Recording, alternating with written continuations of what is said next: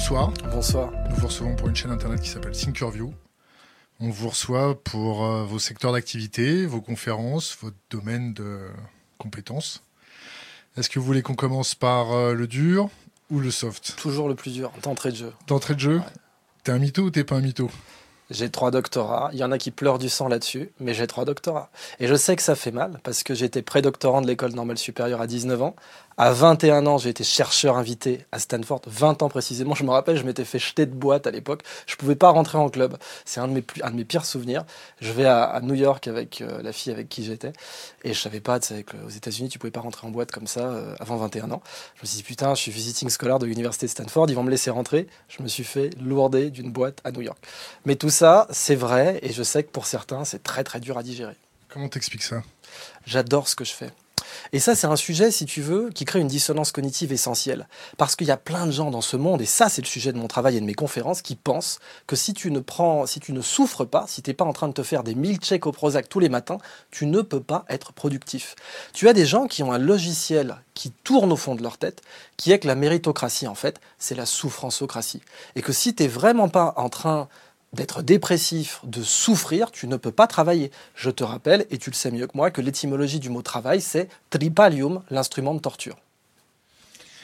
Il y a quelques papiers qui ont été écrits là-dessus, qui ont été sourcés. Euh, Est-ce que tu penses que c'est une, une mauvaise interprétation de ta présentation par les journalistes? Ou est-ce que tu as gonflé ton CV, ou tu l'as un peu amélioré Dis-moi ce qui est vrai. Dis-moi simplement ce qui est vrai. On va faire du vrai journaliste. Je suis journaliste, je suis Pas éditorialiste. Oui, mais moi je suis journaliste. une carte de presse. Alors, mais avoir une carte de presse signifie absolument pas qu'on est journaliste. Ça veut simplement dire qu'on tire l'essentiel de ses revenus du journalisme. Mais dis-moi ce qui est vrai. Dis-moi simplement ce qui est vrai dans ce qu'ils ont écrit. On a, on a une phrase qui dit euh, Je viens à vous sans mes médailles, mais uniquement avec mes succès. Sans mes titres, mais uniquement avec mes Ça, succès. je suis d'accord avec ça. Et je serais le premier à brûler tous mes titres s'il le fallait. Si tu veux, mon père m'avait dit, et beaucoup de gens, tu sais, j'ai grandi en banlieue. En Ça, France, ça moi j'ai grandi à Cheville-la-Rue, aussi du côté d'Atis-Mons, tu sais, la Belle Épine, etc.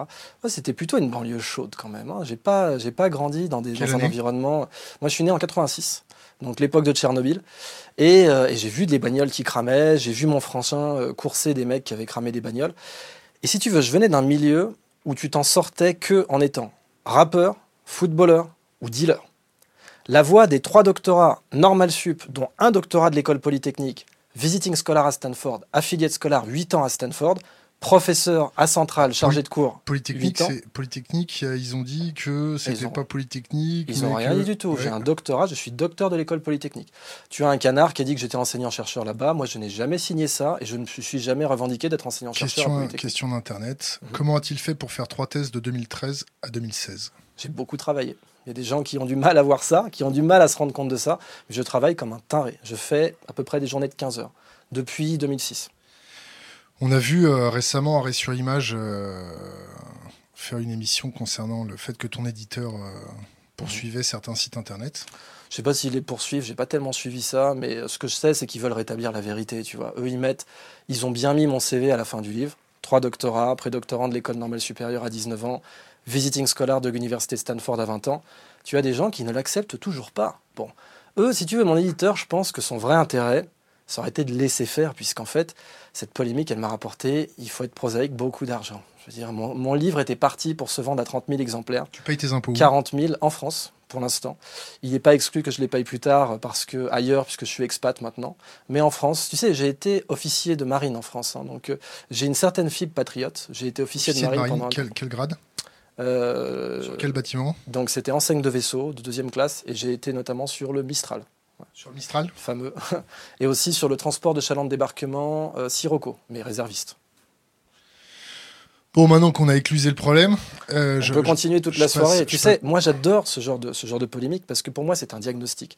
Moi je suis là pour faire des diagnostics sur la société et notamment sur cette maladie française du reste à ta place. Cette maladie française, tu sais, du liberté, égalité, fraternité. Non, reste à ta place. C'est-à-dire quand quelqu'un émerge en France, on, on va t'a déjà toujours fait le ramener à sentir, on t'a déjà fait sentir euh, tes origines? toute ma vie. Et tu sais que cette Sous quelle polémique, manière? Mais de d'abord, frontalement, ça l'arabe, ça m'est arrivé plein de fois. Je te rappelle que cette polémique a alimenté un, un site d'extrême droite bien connu qui s'en est régalé et qui s'appelle F de Souche, pour ne pas le citer.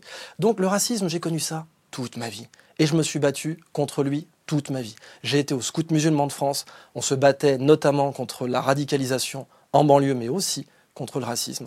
J'ai toujours été aux avant-postes du combat de la fraternité en France, mais le problème de la fraternité, c'est que ça ne se décrète pas. Tu au scout, euh, ça a été, été au scout par ton père? Oui, c'est ça.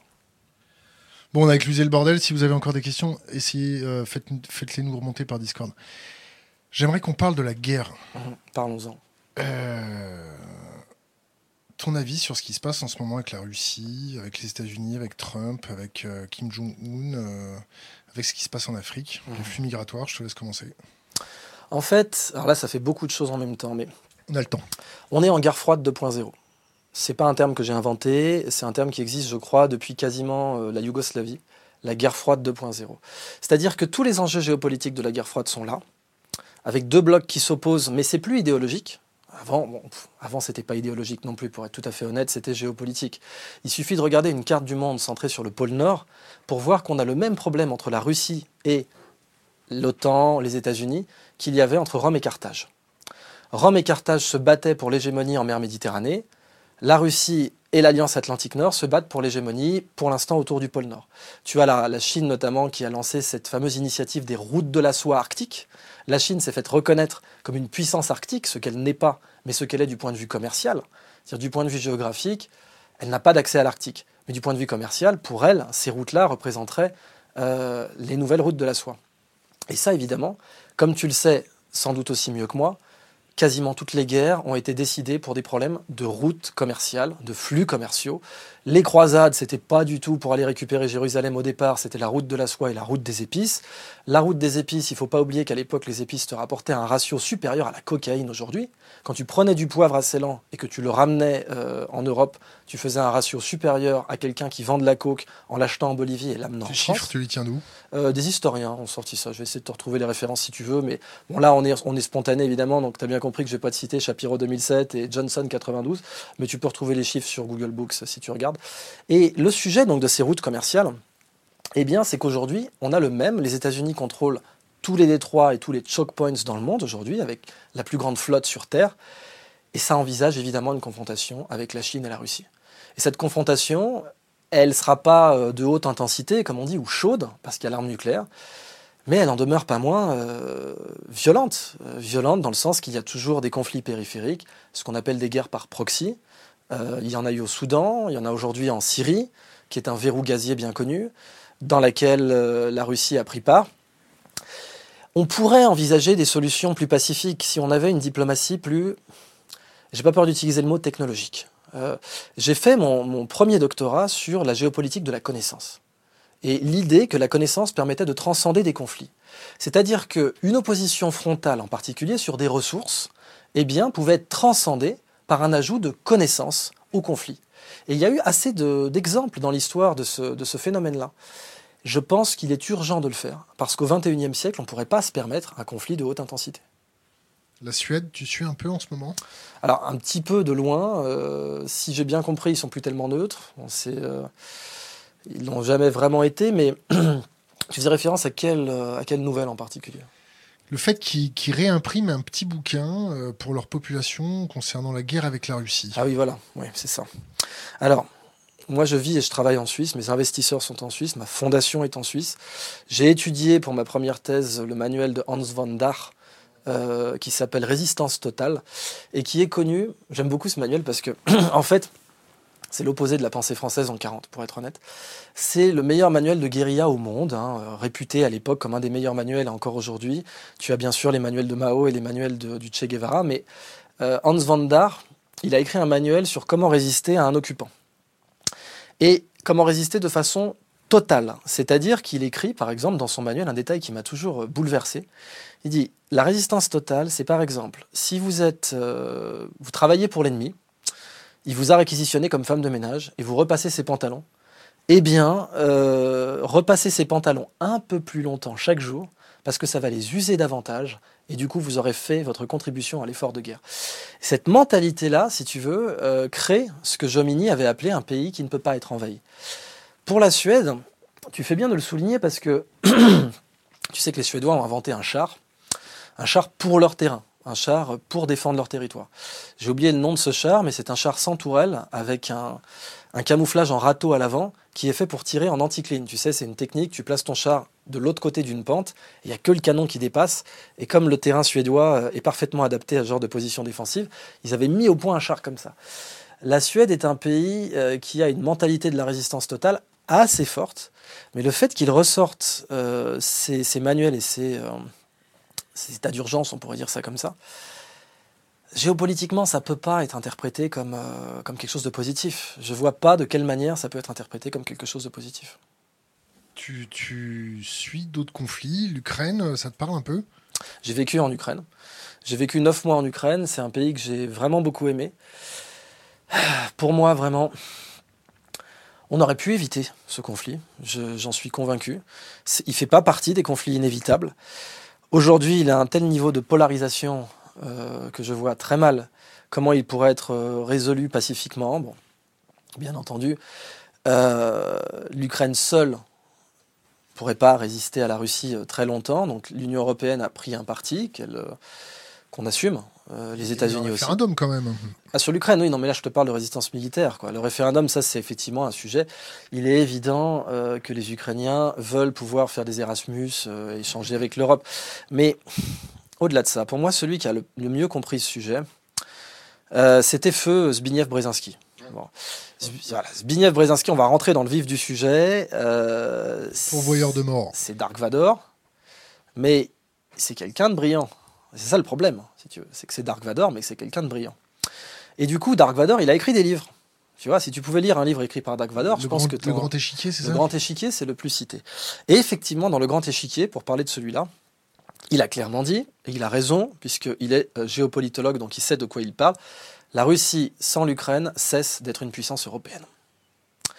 Il ne faut pas oublier que l'OTAN a été créée nominalement, et je ne prends pas parti. Hein. Je, pense que euh, cet enjeu de l'OTAN euh, était, comment dire, je ne vais pas dire légitime, parce que ce serait prendre parti, mais se comprenait. Des mots du premier général qui, était le premier sasseur, tu sais, le grand, euh, grand Manitou euh, de l'OTAN en Europe. L'OTAN a été créé pour, si je me souviens bien dans l'ordre, euh, keep the, Russians out, keep the Germans down and keep America in. Donc garder les Américains en Europe, virer les Russes et réduire la puissance de l'Allemagne, surtout après la réunification. L'OTAN a été créé bien avant, bien entendu.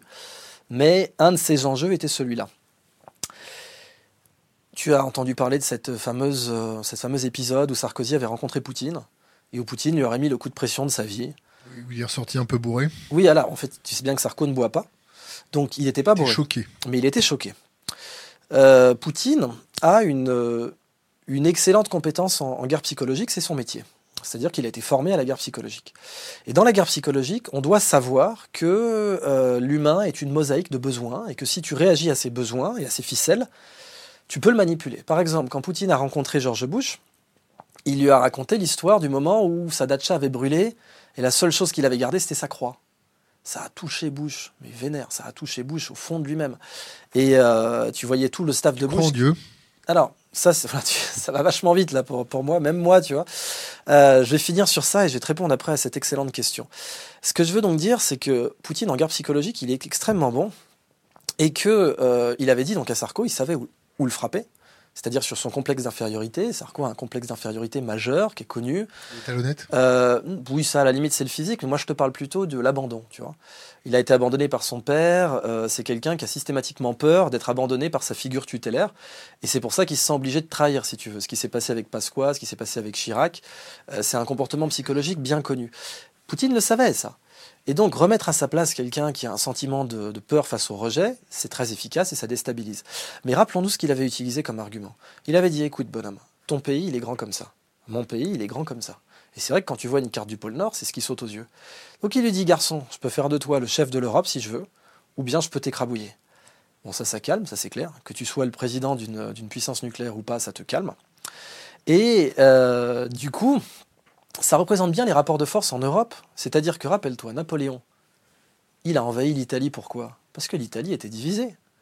Napoléon, c'était un pays uni, qui était la Chine de l'Europe, avec la plus grosse démographie, face à une petite fédération toute foireuse de euh, républiques et puis d'États pontificaux qui ne pouvaient pas se saquer entre eux.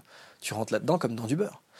La terreur des Ricains, certainement aussi autoréalisatrice, puisque je t'ai dit que je ne prendrais pas parti ce soir. La terreur des ricains, j'insiste certainement autoréalisatrice, c'est que Poutine rentre dans l'Europe comme dans du beurre s'ils ne sont pas là. Et ça, c'est quasiment tous les enjeux de la géopolitique actuelle. La Libye, c'était bien ou c'était pas bien? demandé pour Dieu, du coup. Ouais, on va y revenir aussi. Euh, tu crois en Dieu? Alors voilà, du coup, on verra pour le... Tu la gardes de côté? Non, t'inquiète pas, on est, on est, multitâche. Alors, tu sais qu'Einstein avait répondu à cette question, et je ne peux pas faire de meilleure réponse que lui. De plus je fais de la science, plus je crois en Dieu, c'est ça? Non, moi je parle plutôt de dites-moi ce que vous appelez Dieu, je vous dirai si j'y crois. Est-ce que tu as un ami imaginaire? Quand j'étais petit, ouais. Mais euh, maintenant, je me parle à moi-même. Comme, comme Vincent Gigante, qui était une de mes idoles. Tu, te situerais plus athée, plus déiste, non déiste? Non, non, non, moi je suis soufi. soufi je suis soufi et je suis sur une voie. J'ai pris le temps de faire un petit silence parce que ça veut dire quelque chose. Mais je suis sur une voie bien précise. Je m'appelle Idriss parce que mon père était fan d'Idriss Shah. Anna Absalam. Merci, tu, connais un petit peu. Idriss Shah, euh, c'était un grand maître soufi du XXe siècle qui a été attaqué toute sa vie. Toute sa vie. Le type a été le mentor de Doris Lessing, prix Nobel de littérature. Il a été le mentor de Ahmad Shah Massoud, le commandant Massoud. Le type était un maître soufi reconnu par tous les maîtres soufis, et des universitaires français ont dit qu'il n'était pas un maître soufi. Et moi, je suis sur cette voie-là. Ça, c'est mon travail, et ça, c'est ce que je fais. Donc, je vais certainement pas dire que je crois pas en Dieu. Par contre, le soufi, comme tout mystique, rejette tout ce qui réduit Dieu, rejette tout ce qui rabaisse Dieu. Par exemple, croire que c'est un grand barbu qui lance des éclairs. Et ça, j'y crois pas. Le mot Dieu vient euh, du, grec Zeus. Le mot Dieu vient de Zeus. Et c'est pour ça que l'Occident continue. Regarde les guignols quand ils font une marionnette de Dieu, c'est un grand barbu qui lance des éclairs. Regarde la chapelle Sixtine, c'est un grand barbu qui lance des éclairs. En anglais, c'est God. God, ça vient de Votan, Odin.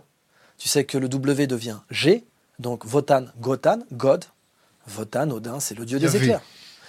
Il y avait, c'est autre chose. Il y avait déjà, c'est une étymologie plus intéressante. Mais tu reconnais le bigot dans toute religion. Tu reconnais le bigot au fait qu'il part du principe qu'il sait qui est Dieu et qu'il sait ce qu'il veut. Tu le reconnaîtras immédiatement à ça. Pardon, regarde les croisés, Deus Vult. Le type qui arrive en disant c'est la volonté de Dieu, je la connais, il m'a appelé hier, c'est du bigot 100% pur sucre. Et tu le détecteras comme ça. Ça, quand on est sur une voie, et tout ce qu'on appelle une voie, il faut s'en écarter comme de la peste. Qu'est-ce que tu penses de l'islam radical? Ben Justement, pour moi, c'est pas de l'islam. Je vais être très honnête, ce n'est pas de l'islam. Le mot radical, d'ailleurs, n'est pas du tout bienvenu.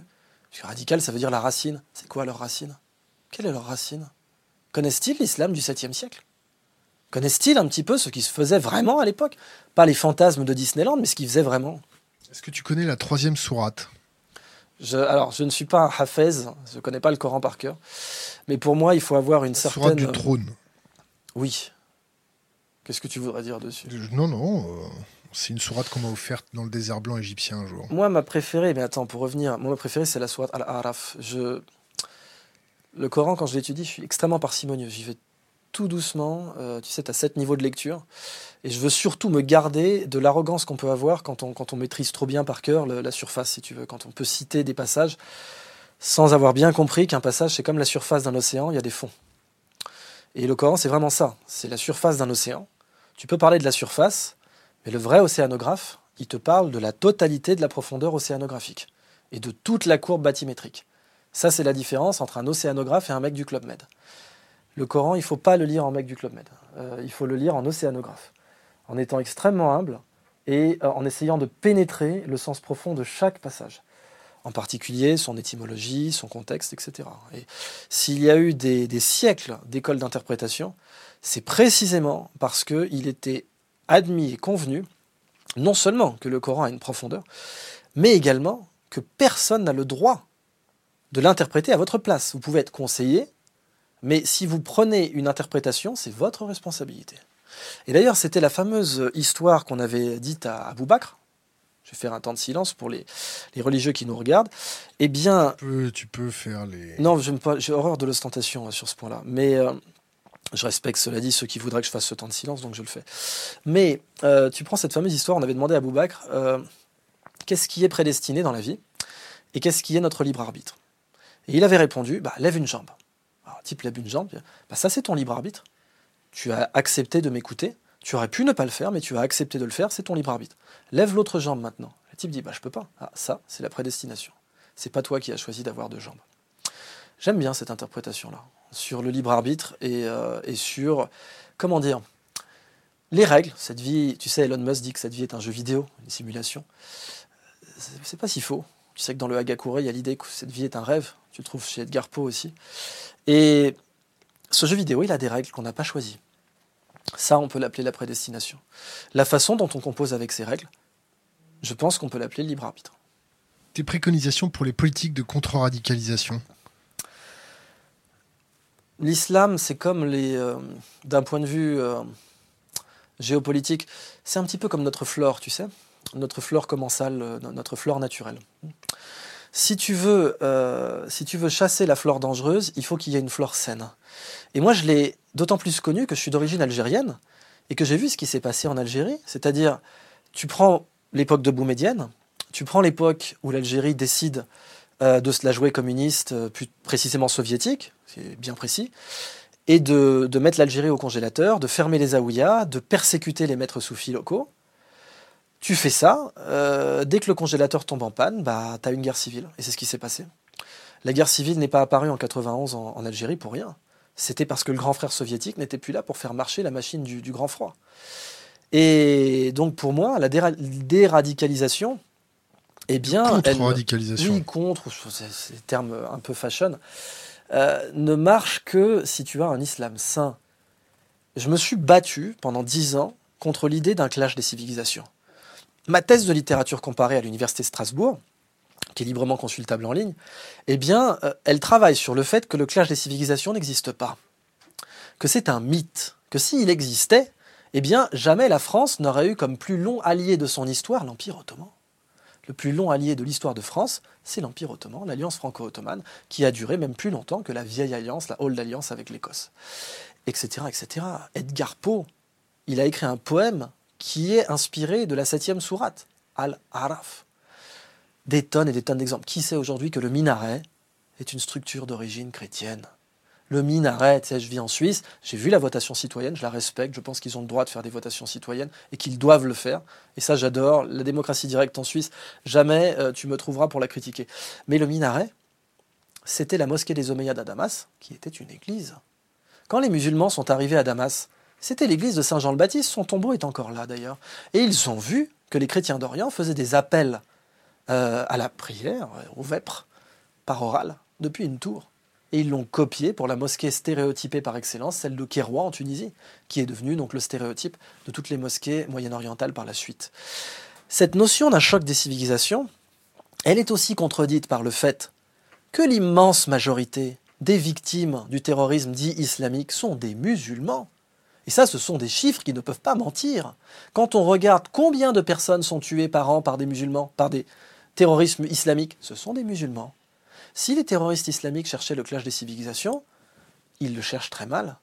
S'ils étaient en croisade contre l'Occident, pourquoi ne tueraient-ils pas les Occidentaux en priorité absolue plutôt que de faire 95% de victimes musulmanes? Là, tu vois le conflit qu'il y a entre la flore musulmane naturelle et la flore musulmane, je n'ai pas peur de le dire, cancéreuse. Les préconisations.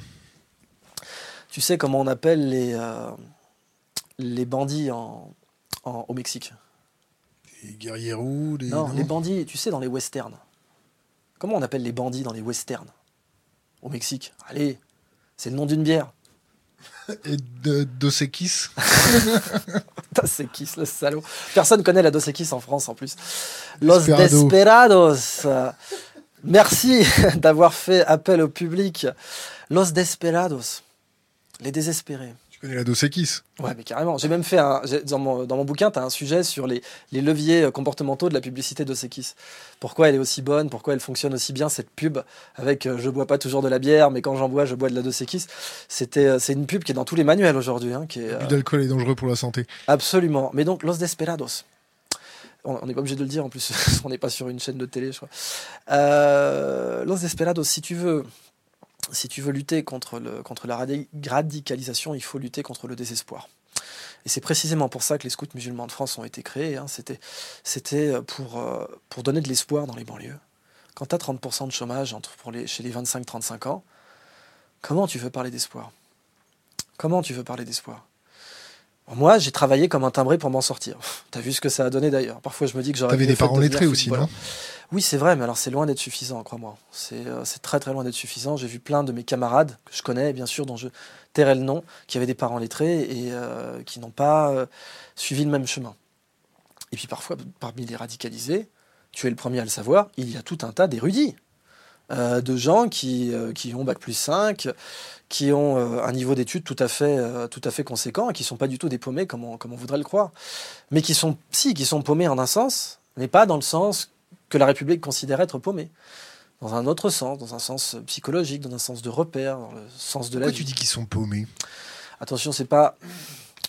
J'ai été hâtif là-dessus. Bon, pour moi, quand tu décides de tuer quelqu'un en te faisant sauter et que c'est pas pour de l'autodéfense immédiate, euh, ouais, pour moi, c'est t'es, t'es paumé parce que c'est, c'est contre-productif ce que tu fais et ça ne va pas servir le- le- la cause que tu défends. Mais c'est juste mon opinion. C'est-à-dire qu'à aucun moment je dis que j'ai raison là. Et, et d'ailleurs, depuis tout à l'heure, on est d'accord que tout ce que je te raconte, c'est mon opinion. Euh, Que tu nous racontes. oui, tout ce que je te, tout ce que je vous raconte, tout ce que je te raconte, euh, c'est de l'opinion. Donc euh, paumé, c'est un terme peut-être un peu dur, mais Combattre euh, le désespoir. construire. Comment tu peux combattre le désespoir quand tu as du chômage grandissant, une concurrence euh, mondiale, une guerre économique, Moi, des facteurs de euh, en déshérence Tu sais, par exemple, alors, je plante des arbres au Sénégal. euh, ça fait 9 ans que je le fais. J'ai planté plus de 25 000 moringas. Euh, on alphabétise des femmes là-bas. On, a, on leur a appris à tirer un revenu de ce moringa. Ce moringa, ensuite, on le vend en Suisse pour pouvoir faire un maximum de marge pour le renvoyer au Sénégal. Et ça, c'est à mon échelle. J'ai commencé ça quand je sortais de Normal Sup. Donc, euh, euh, c'était en 2009. ouais. J'avais pris l'argent que j'avais gagné avec ma première prestation de conseil euh, en Tu fais quoi. Normal Sup, rappelle-moi Alors j'ai fait biologie, je suis entré en biologie, je vais être très honnête, Normal Sup, j'ai détesté. Euh, pour moi, c'est un mouroir intellectuel. C'est un... euh, non, non, mais il faut se dire les choses, hein, c'est pas compliqué. Si ça marchait, les gens l'auraient copié à l'étranger. Tu sais, quand personne ne t'a copié, tu as deux solutions. Ou bien tu te dis, bon, on a, on a chié dans la Bons avocats. Voilà, ou bien tu te dis, on a déconné. Ou bien tu te dis, ah non, c'est l'exception culturelle française. C'est pour ça qu'on m'aime, ou qu'on me déteste. Comme dirait Talleyrand, on dit de moi ou trop de bien ou trop de mal, je jouis des honneurs de l'exagération. D'autres préconisations? Alors, moi, c'est surtout sur l'écologie que j'interviens pour le, le côté optimisme. Tu sais, je suis de la génération, j'ai vu Une vérité qui dérange d'Al Gore. Euh, j'ai trouvé que c'était un film très intéressant. Il y a quelques inexactitudes, mais qui n'en commet pas Et en fait, ça, c'est l'écologie plutôt punitive. C'est-à-dire, vous ne pourrez pas dire que vous ne savez pas pour les problèmes. Al Gore, son métier, ça a été de faire ça. Alors, re- repars sur la contre-radicalisation. Ah, pardon, bah, tu veux. Non, mais on viendra sur l'écologie juste après. Alors, bah, mes préconisations, c'est de donner beaucoup plus d'audience à, à l'islam naturel. Euh, tu. euh, Tu trouves qu'il y a de l'islamophobie, euh, en France? Alors, pff, islamophobie en France en général, oui, il peut y en avoir. Il y en, il y en a qui se sont réclamés islamophobes, donc oui, il peut y en avoir. Euh, en tout cas, moi, j'en ai vécu, mais c'est un épouvantail de, de, de- voir ça, si tu veux. Se, se concentrer là-dessus, c'est contre-productif parce que ça crée un cycle de dette contre dette. Genre, euh, vous avez mal parlé de ma religion, alors je vais vous engueuler, puis du coup, regardez, c'est tous des putains de fanatiques, ils nous engueulent sur les réseaux, ça marche pas. Moi, je m'intéresse à ce qui marche. Et euh, simplement se contenter de faire une spirale de on dénonce l'islamophobie d'un côté, et puis avec véhémence, parce qu'on est énervé, je comprends, quand on attaque ta religion, c'est forcément énervant. Donc, bah, bah, du coup, tu tombes dans le travers de la véhémence, et la véhémence, c'est exactement ce qu'un islamophobe attend de toi. Donc, du coup, tu es à la place où on t'attend, et ça, c'est contre-productif. Donc, euh, il faut rappeler les faits historiques. Les faits sont têtus. Mais oui. Rappelons, alors tu sais que bon, les faits, c'est pas tellement un mot que j'aime parce que, comme disait Nietzsche et puis Richard Francis Burton, il y a surtout des perspectives, mais des choses de base. Tu sais qu'on a retrouvé dans une tombe viking une bague avec marqué Au nom de Dieu, le clément, le miséricordieux. Parce que les vikings faisaient du commerce avec Bagdad au IXe siècle. Et qu'il y a des vikings qui se sont convertis à l'islam.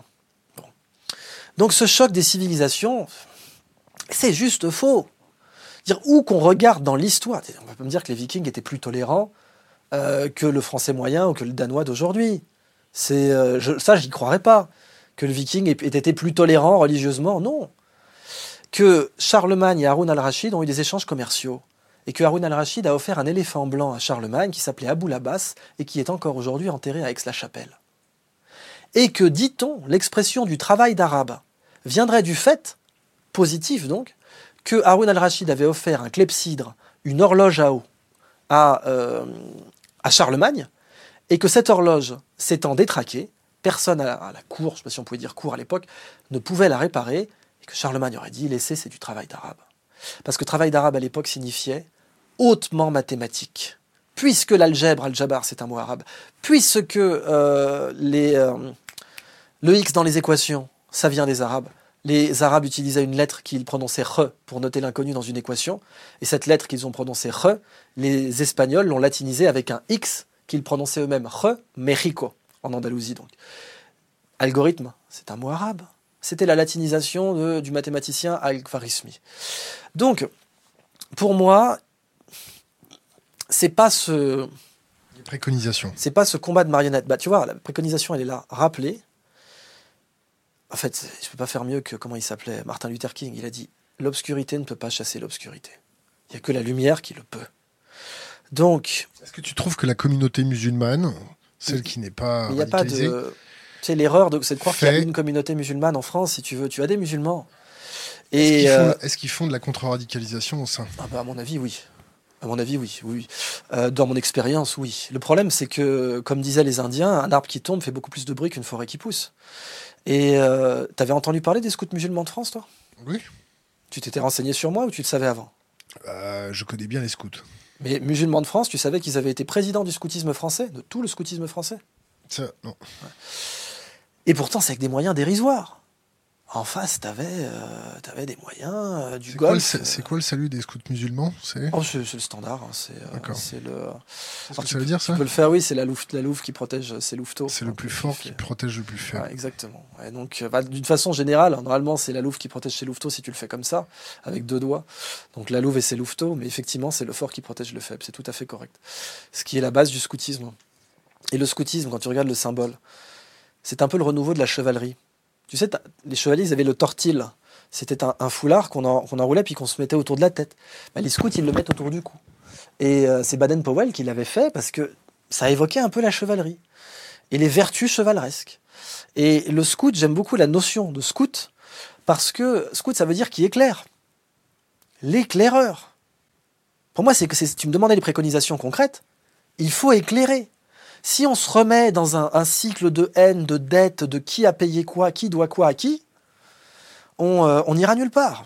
Est-ce que tu penses qu'il faut arrêter les politiques étrangères où on s'amuse à balancer des Ah, bombes sur moi, tout le monde Pour moi, alors, non, moi je Parce que BHL, plutôt- c'est un bon ministre de l'é- de- des Affaires étrangères. BHL, il, est pas, il a jamais été ministre, que je sache. Non, Euh, c'est une boutade ironique. Euh, oui, Usul en, a, Usul en a mieux parlé que moi. Je suis pas d'accord avec tout ce qu'il dit, mais c'est quelqu'un que je respecte énormément et euh, j'espère qu'il sera ici euh, un jour d'ailleurs.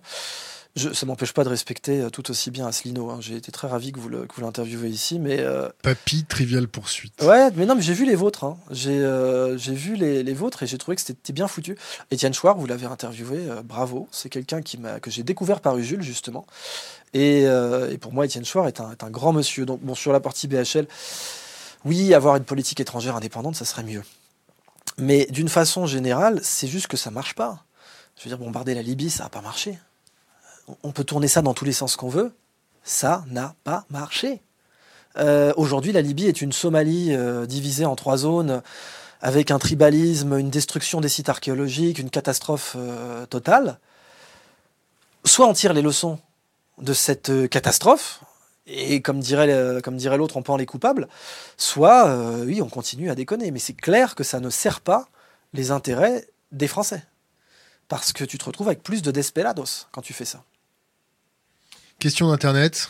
Alors, je la découvre avec toi. Jacques Attali, virgule, tu étais souvent en accord avec ses propos pour pas dire durant tout le débat. N'as-tu pas décelé un double langage? Point d'interrogation. L'as-tu senti sincère dans ses propos? C'est une très bonne question. Tu bosses en ce moment avec lui, je crois. Euh, non? je- alors j'ai bossé, j'ai fait une conf avec lui euh, une fois. T'es pas dans un groupe de travail avec lui? Ah non, D'accord. Je- pourquoi tu as vu un truc comme ça Mmh. J'ai été, euh, j'avais donné des conseils sur la méthode dite devenir soi, mais euh, Ça, tout à fait. et en fait là, l'internaute, donc il faut préciser le contexte, parle d'une conf, bien précise sur Radio France, si je me gourre pas, sur le sucre. On parlait pas géopolitique, ça, ça donne déjà une réponse euh, à notre ami internaute. On parlait sucre, on parlait alimentation, nutrition, et là, je n'ai pas décelé à un moment un propos faux de Jacques Attali. Cela dit, euh, moi, c'est quelqu'un qu'on m'avait vendu comme étant euh, un monstre. hein. Je veux dire, du- dans la banlieue, on te le présente parfois comme ça. Je te rappelle qu'il est rentré dans l'art d'un certain polémiste islamophobe euh, très connu, que je ne citerai pas. Bah écoute, je ne le citerai pas, donc tu, tu Ça, commence par un T. Non, non, ça commence par un F. Et, euh, et j'irai pas plus loin. Et je m'y attendais pas. Quelque chose que j'ai découvert, que je mets dans mon livre. Il y a ce physicien euh, Fritz Zwicky qui avait une insulte préférée, c'était connard sphérique. Connard sphérique, ça veut dire sous n'importe quel angle, t'es un connard. C'est bien une chose que j'ai apprise, c'est que ça, ça n'existe pas. Euh, même le pire des connards, ce qui n'est pas le cas, j'ai aucun problème à le dire sur internet et que ça reste gravé dans le marbre de Jacques Attali. Mais même un, gars odieux, il existe un angle tu pourrais parler avec lui. Le problème, c'est que dans les. On l'a pas encore trouvé. Hein. Non, mais ça- parce qu'en fait, dans les médias, tu présentes toujours le même angle, je te rappelle. hein, tu es Ça, un c'est à masque. titre quoi. personnel. hein. Ah non, j'ai trouvé des gens, euh, j'ai trouvé des gens qui étaient, euh, qui étaient particulièrement euh, malhonnêtes ou manquants de chevalerie avec qui j'ai pu discuter. Parce que si tu veux, tu as le problème du fait qu'on on présente un masque à notre, à- puis dans la vie professionnelle aussi. Tu es ton métier. Quand tu demandes à quelqu'un, quand tu lui demandes qu'est-ce que tu fais dans la vie, tu, prends quand même la base que tu le définis par son occupation. Ce qui est dangereux parce que ça réduit l'homme. Un homme est bien plus que son occupation. Et on le voit au XXIe siècle où les occupations changent. Mais euh, du coup, tu présentes toujours le même visage à quelqu'un. Et ça, ça peut casser le dialogue parce que tu vas rester du coup dans des, euh, sujets euh, bah, où tu vas te avec lui alors que tu aurais pu construire des choses ensemble. Donc là, je suis conscient du fait que je parle sur Internet, que je parle pas au point, que je parle pas euh, dans de la presse papier classique. Et euh, j'ai pas peur de dire qu'Atali n'est pas du tout celui qu'on croit. Vraiment.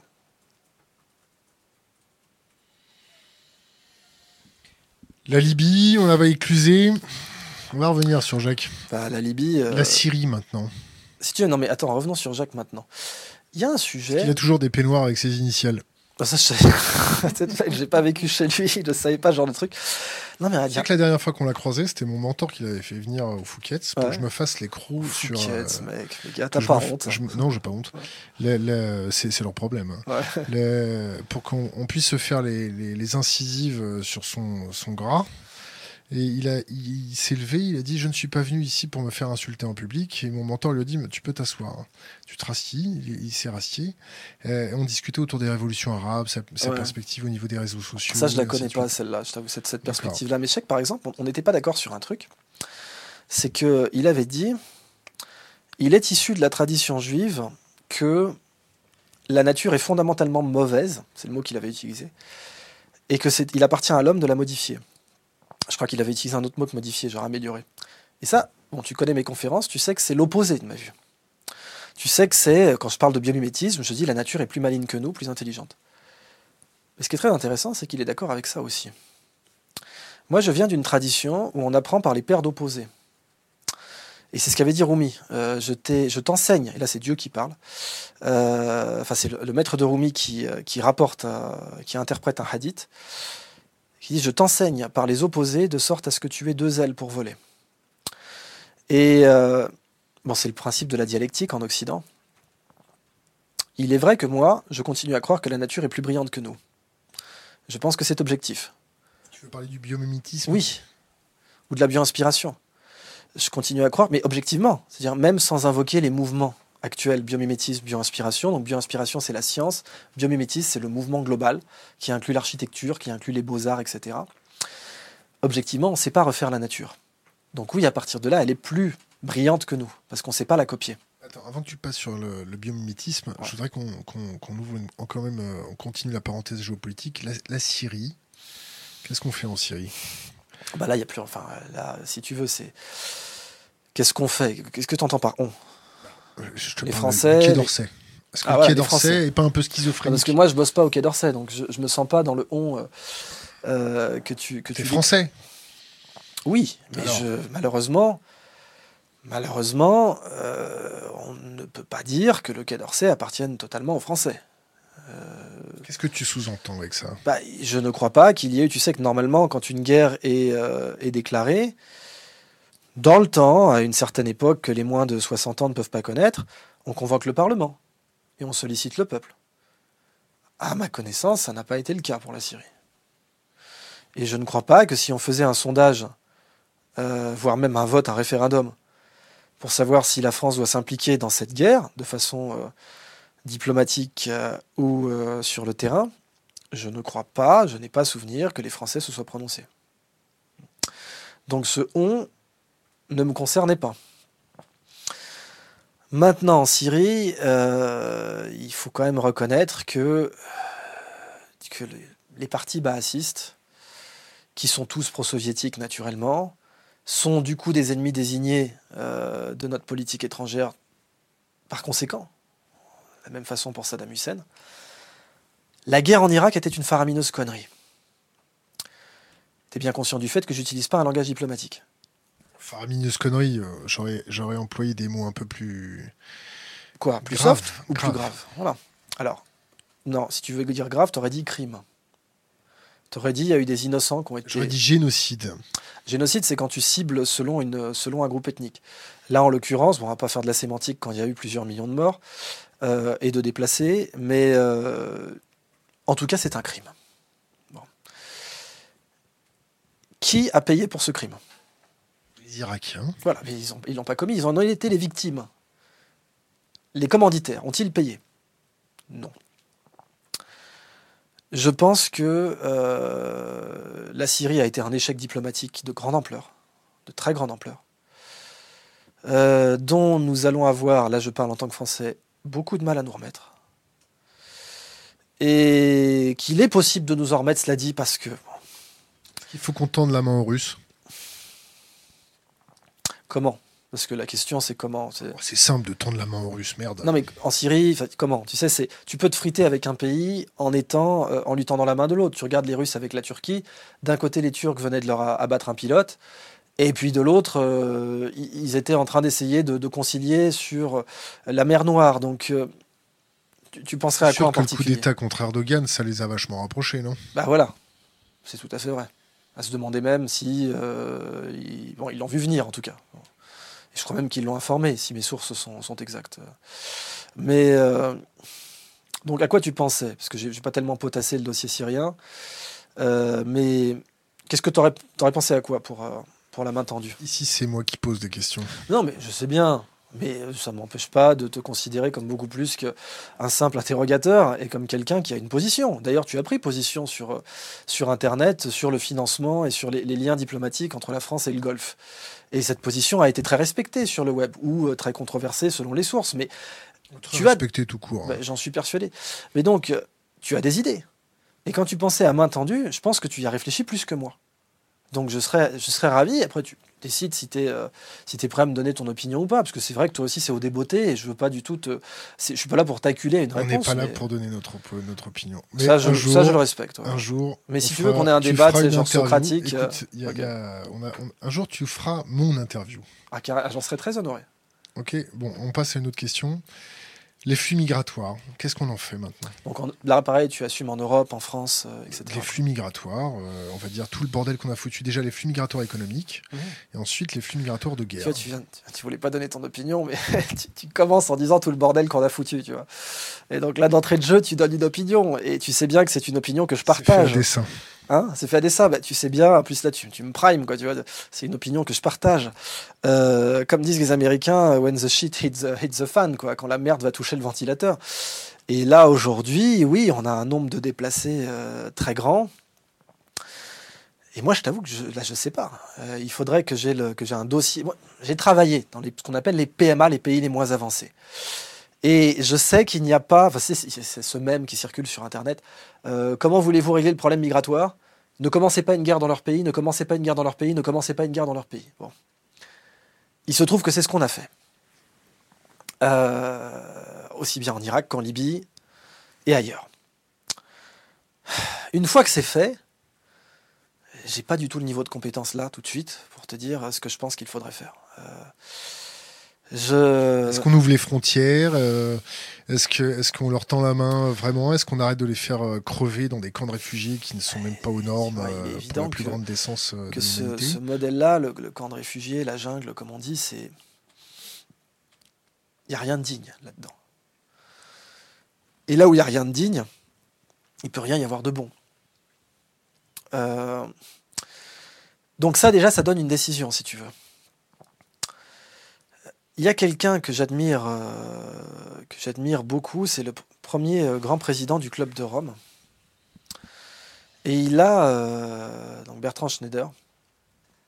Et Bertrand Schneider, à mon avis, saurait répondre à cette question-là, parce qu'il a connu et il a dû gérer l'époque où tu avais des réfugiés allemands qui venaient en France, l'après-guerre et qui venaient, tu sais, ils étaient à une demi-boîte de cornets de bif par famille, quoi, et par jour. Et euh, il a réglé, résolu ce problème. À l'époque, il était, c'est parti d'une commission, je ne sais plus laquelle, qui s'occupait de ça. Pour moi, la meilleure réponse devrait être euh, obtenue de ce monsieur Bertrand, grand monsieur Bertrand Schneider. Euh, parce que, bon, comme tu le sais, il faut savoir déléguer, enfin déléguer, c'est pas mon, subalterne, mais il faut savoir confier la réponse à un sujet que tu maîtrises pas assez à quelqu'un qui le maîtrise mieux que toi. Et là, en l'occurrence, euh, je pense que, tu vois, je te donne quand même une opinion puisque je te, je te flèche, non mais je te flèche vers quelqu'un. Euh, je te flèche vers quelqu'un. Tu nous flèches. Oui, je vous flèche, pardon. Bon, on n'aura pas assez de temps pour faire la géopolitique, on va passer à un autre sujet. On a fait pas mal là déjà. Ouais, on a fait 5% de ce qu'on voulait faire.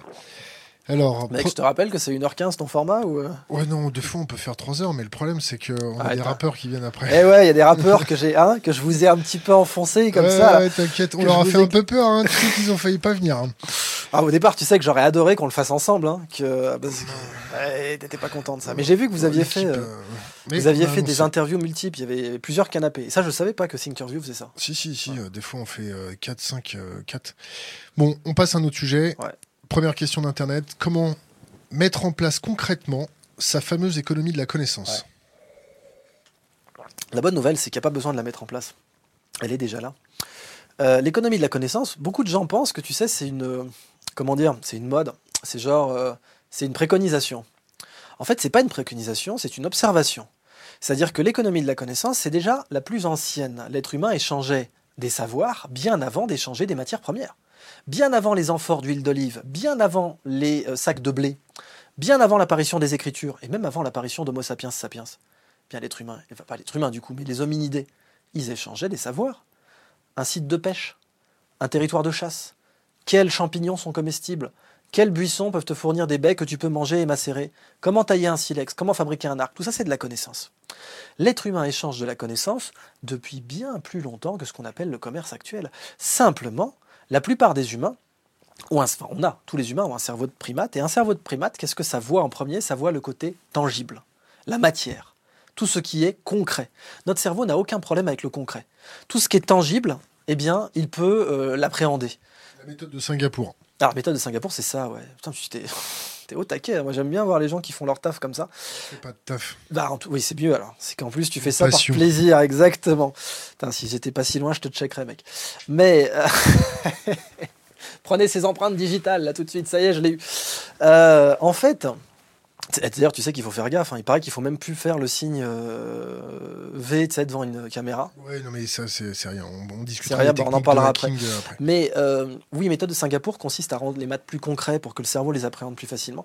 Et c'est vrai que l'économie de la connaissance, elle a l'air, bah, elle est abstraite parce que la connaissance c'est abstrait. Et en général, ce qui est abstrait, on n'y pense pas. Mais la connaissance, elle est partout. Et aujourd'hui, quand tu regardes les points de la sacro-sainte croissance, d'ailleurs, je vais revenir sur la notion de croissance, euh, eh bien, mais c'est de l'immatériel qui, euh, aujourd'hui, il n'existe pas de transaction économique sans qu'il y ait quelque part de l'immatériel qui soit impliqué. Ça n'existe pas. Tu ne peux pas vendre quelque chose, et c'est connu en économie, c'est un principe que normalement en économie, l'acheteur doit mieux connaître son produit que le vendeur. Sinon, il se fait baiser. Et euh, si tu veux gagner une transaction, un acheteur prospère doit toujours mieux connaître son produit que son vendeur.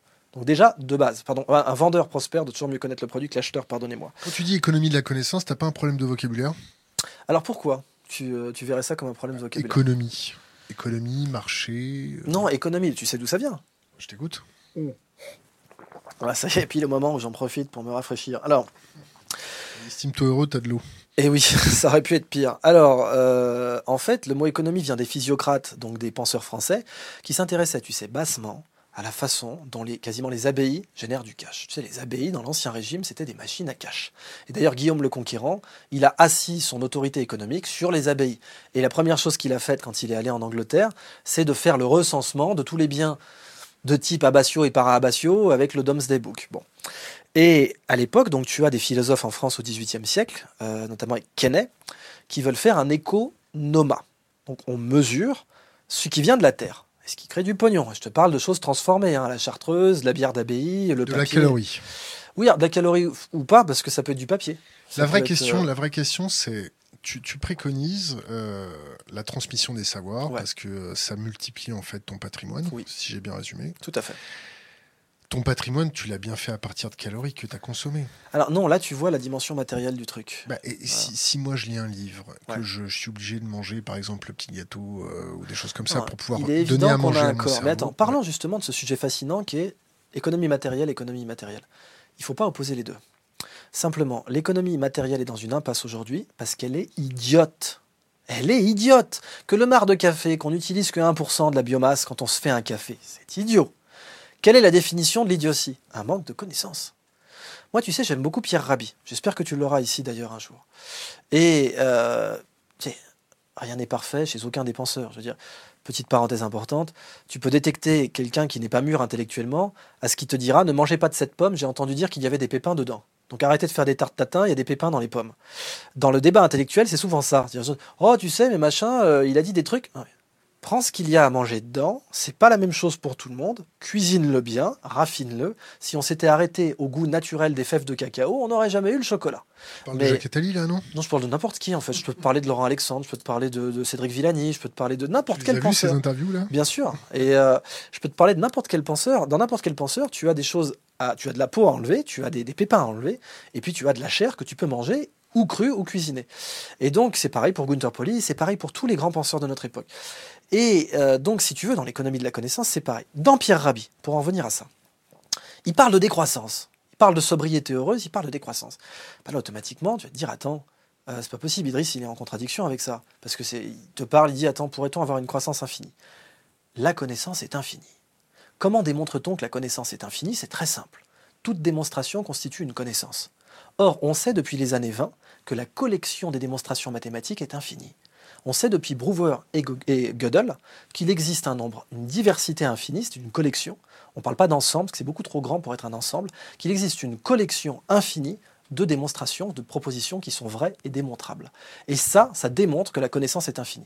J'ai vu qu'un mathématicien amateur avait dit que la connaissance ne pouvait pas être infinie. Bon, malheureusement, cet argument euh, n'est pas valable. La connaissance est bien entendu infinie. Eh bien, je dis, pourrait-on avoir une croissance infinie si elle était basée sur la connaissance? On sait que la croissance infinie, c'est pas possible, matériellement. Sais plus qui c'est qui a dit. euh, Quelques économistes. euh, voilà, il y a que non, c'est c'est- oui, mais qui c'est qui a dit ça? C'est euh, celui qui pense que la croissance infinie est possible et soit fou, soit un économiste. Mais là, on parle de croissance matérielle. Et il est véritable, il est authentique, on ne peut pas avoir une croissance infinie. D'abord, alors si on veut être totalement rigoureux scientifiquement, on va dire bon, première loi de la thermodynamique, la quantité d'énergie dans l'univers est fixe euh, et la masse représente de l'énergie, donc la quantité de masse dans l'univers est fixe, donc tout ce qui est massif est fini, et donc il ne peut pas y avoir de choses matérielles, tangibles, massives et infinies. Donc il ne peut pas y avoir de croissance matérielle infinie. C'est vrai. On n'a même pas besoin d'invoquer l'univers. On peut parler de la planète Terre, elle est finie. Mais aujourd'hui, le ratio connaissance-matière, il est très mauvais. Regarde la façon dont on gère nos déchets. Regarde la façon dont on gère nos stocks de pêche. On est encore chasseurs-cueilleurs dans les océans. On est en 2018 et on pêche du poisson sauvage majoritairement. C'est débile. Ce n'est pas quelque chose que nous devons faire. Je pense sincèrement que l'être humain a un désir intrinsèque d'infini. Je pense que l'être humain, tu ne peux pas lui enlever une sorte de désir, bon, qui pour moi est d'origine, tu pourrais dire spirituelle, mais pour Platon, ce serait de l'ego. Tu sais, Gandhi avait dit, il y a suffisamment de ressources sur Terre pour nourrir tout le monde, mais pas l'ego de tout le monde. L'ego aspire à l'infini. Mais s'il essaie de rassasier son désir d'infini par le monde matériel, il est mort. et le monde matériel va mourir avec lui. Le seul monde qui peut rassasier le désir d'infini de l'humain, c'est le monde immatériel. La connaissance et au-dessus la sagesse, qui est plus puissante que la connaissance. La sagesse est supérieure à la connaissance. C'est quoi la sagesse? La connaissance de soi.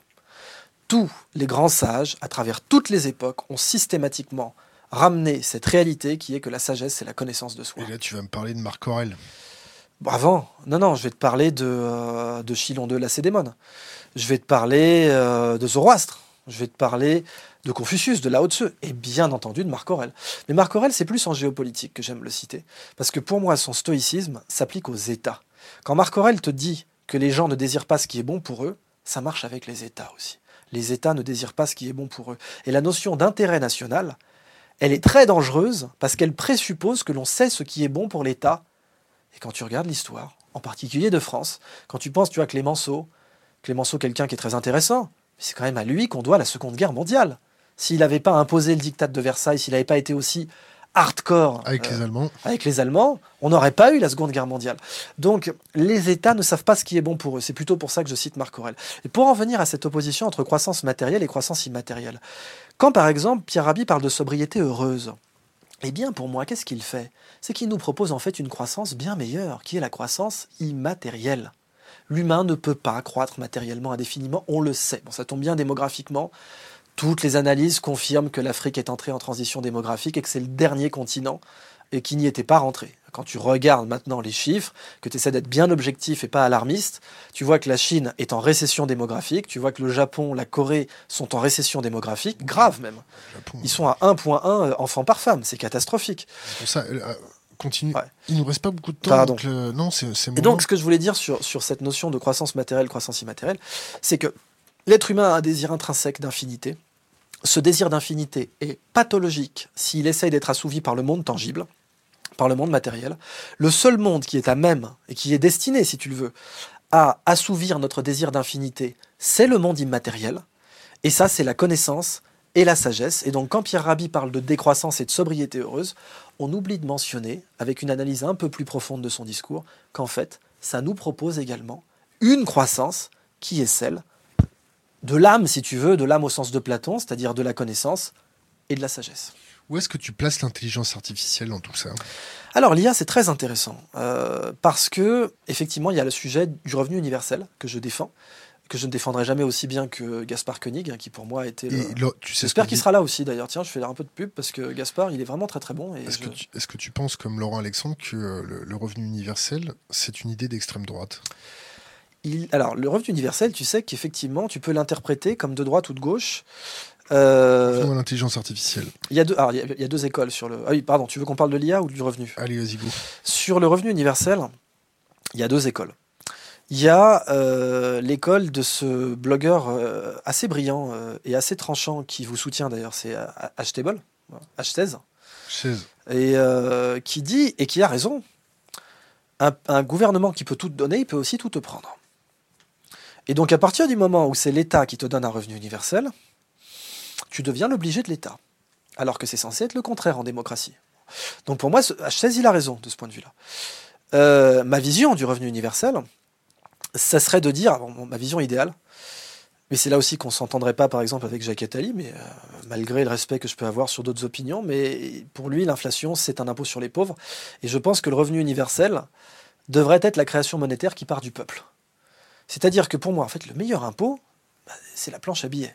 C'est-à-dire, tu prélèves plus rien, tu dis, mon gouvernement, mes services publics, je les finance avec ma monnaie. Donc avec de l'inflation. Oui, mais de toute façon, de l'inflation, tu en as toujours. je te rappelle que l'inflation est bien moins pire que la déflation. Euh, ah bah, en général. Tu sais comment, tu sais comment c'est l'inflation, tu sais pas comment. Voilà, exactement. Et la stagflation. Et la stagflation, c'est le pire. Bah, c'est le Japon, quoi. Donc euh, la, la, déflation. Ah, le Japon, c'est de la déflation. La stagflation, c'est les États-Unis dans les années 70 ou je sais plus quand. Mais pour moi, donc le revenu universel idéal, ça sera ça. Ça serait de dire qu'en fait, la création monétaire part du peuple. T'imagines un monde où en fait ton salaire vient du fait que c'est toi qui représente la création monétaire. Et donc euh, la création monétaire part de l'humain. Bon, c'est complètement utopique ce que je raconte. Hein, mais tu, non, c'est utopique parce que toutes les banques centrales sont privées maintenant. Ah, bon, voilà, c'est pour ça que c'est utopique. Mais ridicule, dangereux, évident. Pour en venir à l'IA, euh, il y a un scénariste hollywoodien que j'ai cité dans une tribune que j'ai faite dans Le Point, qui, qui, est consultant pour James Cameron, tu sais, pour la, la franchise Terminator. Il a été, il m'a donné la plus belle métaphore que j'ai eue sur l'IA. Il m'a dit l'IA, c'est comme l'eau. Euh, l'eau, c'est fait pour avoir des comportements émergents. Ça a des comportements émergents. C'est pour ça que l'eau est le fluide du vivant connu, parce qu'elle a des comportements émergents. Alors, dans le vivant, non, mais tu as la neige, euh, tu as les tsunamis. bon. Et les comportements émergents de l'eau, ça inclut des, des, catastrophes. La vraie IA, effectivement, les algorithmes évolutionnaires. La singularité Bah, alors, la singularité, c'est si elle devient plus intelligente que nous. Ce qui est loin d'être le cas. Euh, aujourd'hui, les androrithmes sont plus puissants que les algorithmes. Sinon, Waze ne se serait pas vendu 976 millions à Google. Waze prédit la circulation en utilisant l'intelligence humaine collective. Et en ce faisant, ils sont meilleurs que Google Maps. Or, Google est une entreprise d'IA, c'est ce qu'il déclare en tout cas. Donc, il ne faut pas oublier que les androrithmes sont plus puissants que les algorithmes depuis euh, l'aube des temps, avant même que les algorithmes n'existent. On est très impressionné par le fait qu'un robot de Boston Dynamics peut faire un salto. On est très impressionné par le fait que Lycédol a été battu par AlphaGo. Mais le jeu de Go n'est absolument pas l'apex de l'intelligence humaine. L'IA aujourd'hui. C'est StarCraft 2, précisément. StarCraft 2. C'est quoi ton pseudo tu Ah non, mais non, après t'as des mecs qui vont venir me challenger et tout. Non, je rentrerai pas dans ce, dans ce jeu-là. Euh, en plus, je dose de moins en moins. J'ai regardé mon level, là, je suis un peu. Euh, je suis vraiment devenu mauvais. Parce que bonjour à Wito. Ah, bah, on n'est pas du tout de la même branche, la garçon, là. Mais. Euh, ah, oui, sur l'IA elle nous interroge sur notre propre intelligence et elle nous ramène à notre propre intelligence. Parce que quand l'IA peut nous prendre un métier, c'est souvent que c'était un métier du type les temps modernes de Charlie Chaplin, avec euh, euh, les, euh, les, clés de 12 et tu es en train de visser des boulons toute la journée. Donc, il est assez essentiel de s'interroger sur l'intelligence humaine, sur ce qu'elle est vraiment, et sur où est l'avantage compétitif de l'humain.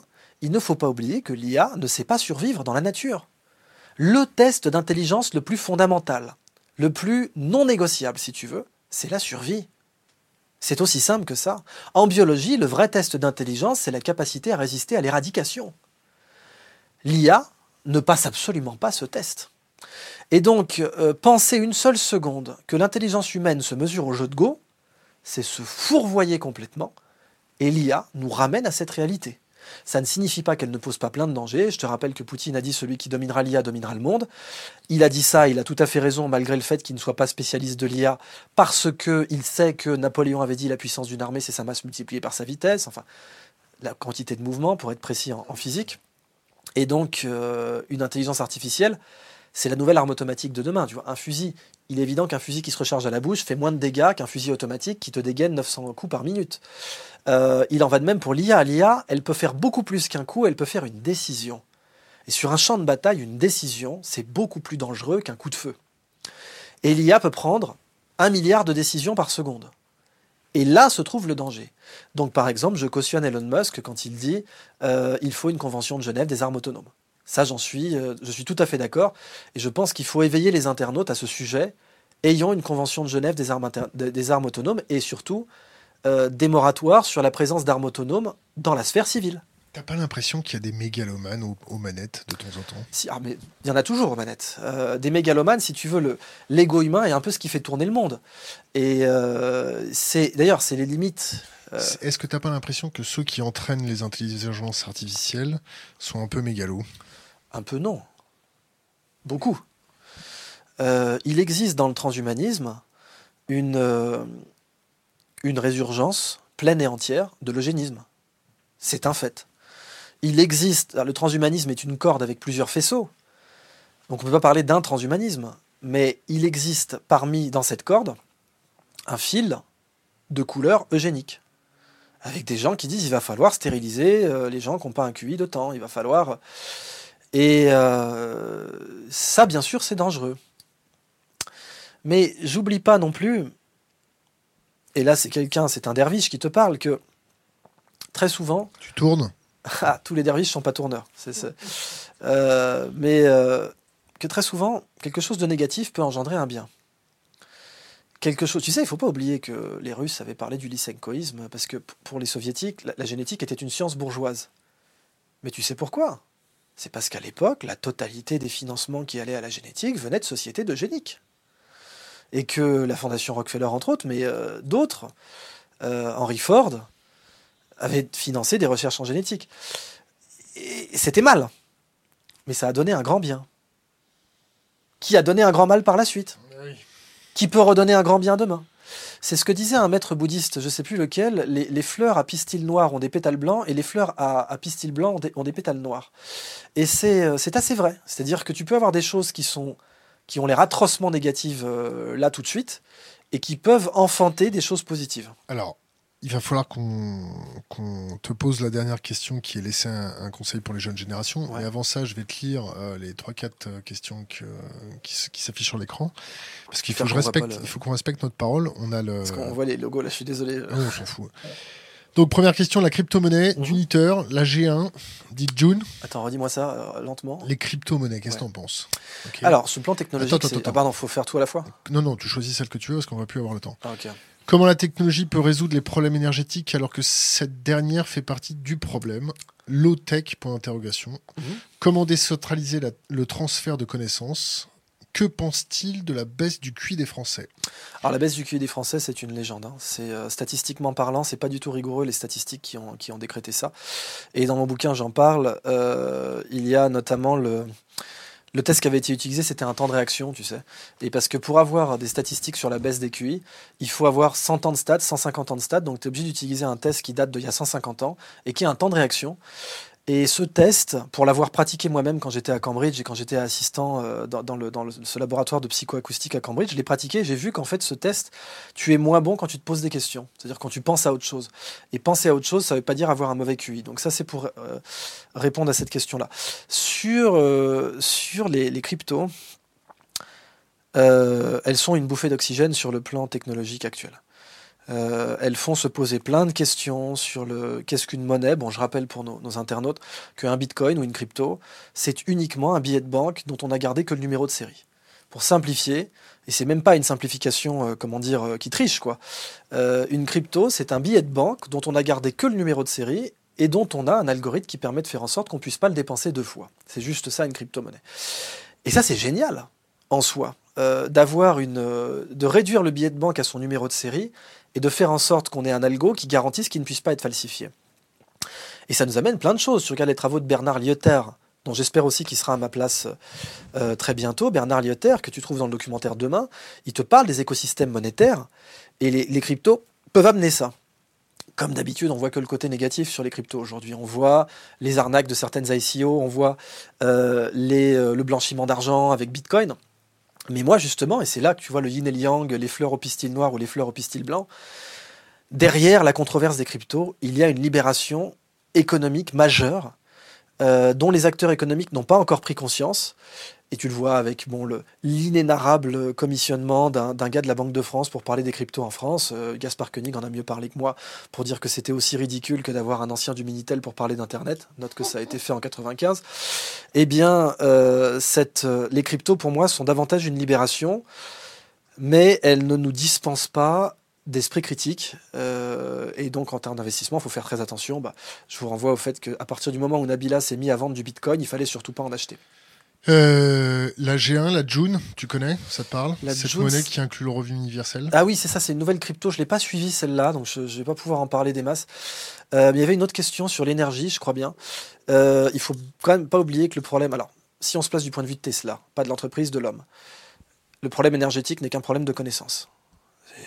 Pour Nikola Tesla, c'était ça. Hein, Nikola Tesla, il a été très clair là-dessus. Bon, après, qu'on soit d'accord avec lui ou pas, c'est un autre sujet. Mais pour Nikola Tesla, le problème énergétique était un problème de connaissance. D'un point de vue aujourd'hui, le problème du gaspillage énergétique, aussi bien du solaire que de l'hydrolien, que, des éclairs. Mec, si on avait des, euh, des comment on appelle ça, des gigacondensateurs, je sais plus, il en parle, Musk, euh, tu peux avoir un demi-gigawatt qui tombe sur certains éclairs, en un coup. On les garde pas il y a plein de sources énergétiques que nous n'exploitons pas. Et si nous ne les exploitons pas, c'est parce que nous manquons de connaissances. Ou doit y en avoir plein encore dans les coffres Il y a ça aussi, effectivement, qui est une possibilité, sur laquelle, comme tu le sais, je me garderai bien de me prononcer. Dernière question d'Internet. Comment la technologie peut résoudre le problème énergétique? Celle-là, on l'a déjà posé. Alors que cette dernière fait partie du problème. Oui, là, il l'avait dit. Mhm. Un conseil pour les jeunes générations? Ah. D'impérissable, une bouteille à la mer. Euh. Richard Francis Burton, n'attendez d'applaudissements que de vous-même. Vous n'êtes libre que, euh, d'ailleurs c'est ce que dit Burton précisément, il vit le plus noble et il meurt le plus noble. celui qui fait et qui suit ses propres lois. Et cette capacité à avoir son législateur intérieur et à s'y suivre, à s'y fixer, à ne pas vivre dans les idées des autres, ce qu'avait dit Steve Jobs à ce fameux discours de Stanford. Ce qui est vrai, c'est-à-dire que quand vous vivez dans un dogme, vous vivez dans la pensée de quelqu'un d'autre. Nous sommes à une époque où nous avons, pour la plupart, dans, le monde riche, un toit. Mais nous n'avons pas encore un toit intellectuel. La capacité à construire sa propre maison est un moyen d'émancipation. Mais la capacité à construire sa propre maison intellectuelle l'est encore plus. Donc ne vous laissez absolument pas dominer par des modes de pensée ou par des conditionnements. C'est tous les travaux d'Idrisha que j'encourage vivement les internautes à, à lire. Ne vous laissez pas piloter par le conditionnement. Moi, c'est la première chose que j'ai faite. Et c'est pour ça aujourd'hui que je suis un homme libre. Un livre à conseiller. Qu'est-ce que tu lis en ce moment? Euh, bah, en ce moment, tu sais, je suis en, comment dire, en repas complet. je, lis des, je lis des mémos et des. Euh, je lis pas de, de, gros bouquins euh, en ce moment. Moi, le livre que je conseille, c'est La Cassida de Richard Francis Burton, mais elle n'a pas été traduite en français. donc, pour les anglophones qui nous, nous écoutent, lisez La Cassida de Richard Francis Burton. C'était un, un, type remarquable qui parlait 29 langues couramment et, et qui était extraordinairement controversé de son vivant comme de sa mort et qui est, selon moi, un des plus grands hommes de son temps. Sinon, bien sûr, j'encourage de lire les travaux de Gunther Pauli. Pour moi, euh, c'est un des penseurs majeurs de notre époque. Idrissa Berkham, merci. Merci à vous. Coupé.